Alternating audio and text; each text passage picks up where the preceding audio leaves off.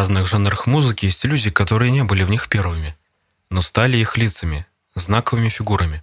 Майкл Джексон для поп-музыки, Элвис Пресли для рок-н-ролла, Альберт или Биби Кинг для блюза и так далее. В музыке кантри таковым является Хэнк Уильямс-старший, и этот выпуск о нем. Эта история случилась давно и была правдивой. Хайрам Кинг Уильямс, именно так звучит настоящее имя Хэнка, родился 17 сентября 1923 года в Алабаме. Родители мальчика были типичными представителями среднего класса. У них был свой скромный магазинчик. Других забот они и не знали. Однако вскоре семейное дело перестало приносить какой-либо существенный доход, и отец с матерью решили направить все силы на то, что нужно было в первую очередь их стране. Отец Хэнка устроился в госпиталь, ухаживать за ветеранами Первой мировой, а мать открыла собственный пансион в Монгомери. Все поменялось. У мамы было больше времени на сына, чем у отца, поэтому, соответственно, все основные прихоти и желания мальчика полностью легли на ее плечи. Поскольку страстью маленького Хэнка была музыка, а главным кумиром Рой Эков, больше всего на свете мальчик хотел гитару. Когда ему исполнилось 8, его мечта осуществилась, и он сразу бросился осваивать шестиструнный инструмент. Существенную помощь в этом ему оказал чернокожий блюзмен Руф Спейн по прозвищу Титота, обучив Хэнка основным аккордам и блюзовой игре. Позже Хэнк скажет, именно с его помощью я постиг основы музыки. От него исходило все, что со временем мне стало дорого в музыке – Помимо фундамента по игре на гитаре, Хэнк приобрел еще одно важное качество – умение достучаться до слушателя. Не прошло и пары лет, как Хэнк уже вовсю стал рассекать с гитарой по школе, желая проявить себя по поводу и без. Местные конкурсы талантов стали его постоянной тренировочной базой, и когда 14-летний Уильямс наконец выиграл один из них, то решил собрать группу и начать штурмовать сцены местных клубов и баров. Команда получила название Drifting Cowboys, и коллектив был суров. Ведь почти каждое заведение, где он выступал, оказывался местом сбора до жути вспыльчивых работяг, которым только дай повод помахать руками после пары-тройки пинт пива. Хэнк и его ковбои, к счастью, и также к несчастью, были далеко не трусами, поэтому при малейшем неуважении к себе со стороны толпы бросали инструменты и лезли в драку. На покорение родных мест ушло 12 лет. За это время Хэнк уже успел созреть для более успешных песен – а также обзавелся семьей. Женившись на певице Одри Шепард, в 43-м она присоединилась к его Drifting Cowboys и заняла место бэк-вокалистки и изредка играла на бас-гитаре. Свадьбу Хэнка Одри сыграли в 44 году, а в 49-м переехали в Нэшвилл в надежде строить серьезную музыкальную карьеру. В 25 лет Хэнк становится звездой национального масштаба – один за другим его хиты попадают на верхние строчки кантри-чартов. Вершиной популярности стала запись его визитной карточки песни Love Sick Blues весной 49 -го года. Когда он исполнил ее на шоу Гранд Ол публика шесть раз требовала исполнения на бис. На первом месте в кантри-чартах песня оставалась рекордной 16 недель. Этот и следующие годы были для Хэнка временем лихорадочной активности – Практически каждый месяц выходили новые синглы, записанные им с новым составом Drifting Cowboys. Одновременно он записывал Spirituals под псевдонимом Luke the Drifter.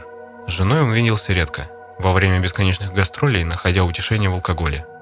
Его личная жизнь начала трещать по швам, Одри подумывала о сольной карьере. Встречи заканчивались ссорами. В январе 1952 года они расстались насовсем. В 1951 году начинающий певец Тони Беннет перепел написанную Хэнком песню Cold Cold Heart, и эта запись стала самым продаваемым синглом года, царя в поп-чартах на протяжении нескольких месяцев.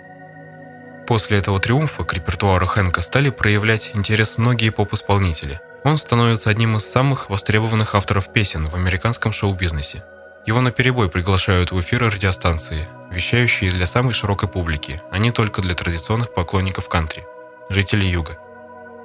Карьерный взлет сопровождался распадом личности исполнителя. В течение всего 1952 года его редко видели трезвым. Из-за полученной на охоте травмы спины он пристрастился к морфию и прочим наркотикам. Вернувшись после развода к матери в Монтгомери, он стал шалить с оружием и, будучи в подпитии, часто разносил попадавшиеся под руку предметы. Он стал пропускать концерты или появлялся на них в изрядном подпитии. Администрация Гранта Лопри, не желая рисковать своей репутацией, попросила его больше не появляться на их шоу. Изгнанный из Нэшвилла и оставленный самой большой своей любовью, Хэнк вовсе не будет противиться такому его образу жизни. Он станет таким ненадежным, что останутся лишь единицы, кто смог бы предложить работу такому человеку. Хоть его пластинки и не покидали топы чартов. Хэнк уезжает от матери с музыкантом Рэем Прайсом. Некоторое время они вместе снимают жилье в Нэшвилле. В конце года Хэнк оформил брак со своей 19-летней подружкой. Врачи предупреждают его о проблемах с сердцем. 1 января 1953 года 29-летний певец был найден мертвым на заднем сидении своего Кадиллака с бутылкой виски. Обнаружил его его собственный водитель. Он умер тихо, в пути. Причиной смерти предположительно стала сердечная недостаточность. По иронии судьбы, его последний сингл назывался «I'll never get out of this world alive». Мне никогда не выбраться из этого света живым. В последние месяцы жизни Хэнка лидером Drifting Cowboy становится его товарищ Рэй Прайс. Именно последний год жизни Хэнка был ознаменован выходом таких его нестареющих хитов, как Half of Match и Джамбалая. You Churching Heart. Возможно, его самая известная мелодия. Она была выпущена посмертно и возглавила национальный хит-парад кантри-синглов. Возглавляла она его на протяжении шести недель. Хэнк Уильямс открыл музыку кантри широкой общественности, озарил ее, был настолько важной ее фигурой, ведь в день, когда он приезжал с концертом в какой-либо город, все заведения и мастерские закрывались пораньше, чтобы люди успели посетить это шоу. Город буквально становился пустым, все спешили к Хэнку. Об этом поется, например, в песне «The Night Hank Williams Comes to Town» Джонни Кэша и Уэллона Дженнингса, других легенд кантри, выпуски про которых у меня уже есть. Его традиции продолжает семья Уильямса, сын Хэнк Уильямс-младший, дочь Дженнет Уильямс, а также внуки Хэнк Уильямс III, Холли и Хиллари. Он пел о том, о чем знал, о жизни простых людей, поэтому нашел такой отклик в аудитории. В музыке кантри нет фигуры важнее Хэнка. Он стал стандартом, песни которого перепели, кажется, все последующие кантри-артисты. Если у вас есть акустическая гитара, разберите на досуге пару его песен. Они все не очень сложные, но у них есть интересные моменты. Ну и увидимся в следующих выпусках.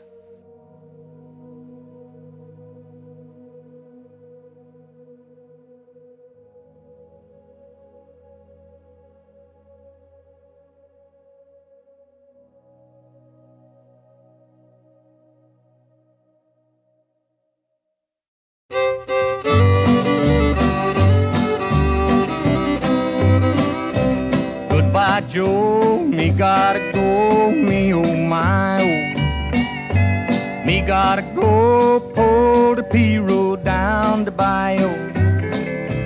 My Yvonne, the sweetest one, me oh my oh. Son of a gun, we'll have big fun on the bayou.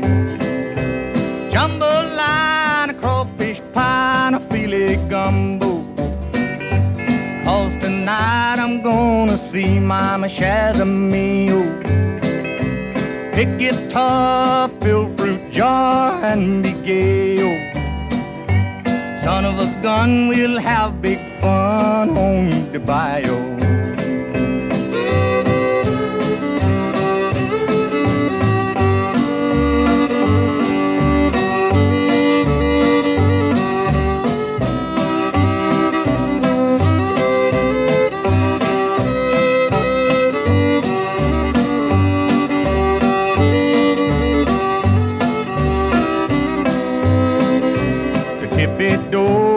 Fontaine knows the place is buzzing. Kinfolk come to see Yvonne by the dozen. Dress in style and go hog wild, me oh my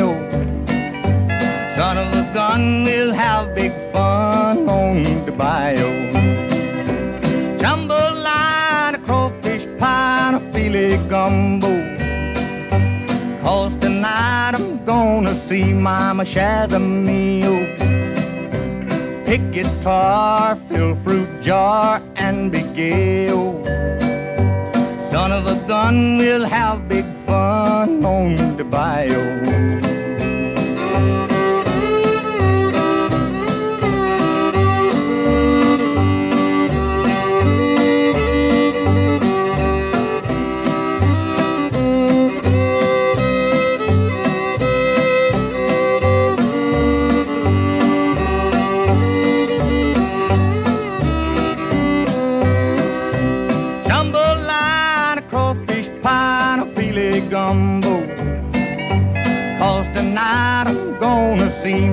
Mama meal. Pick guitar, fill fruit jar, and be gay. Son of a gun, we'll have big fun on the bayou.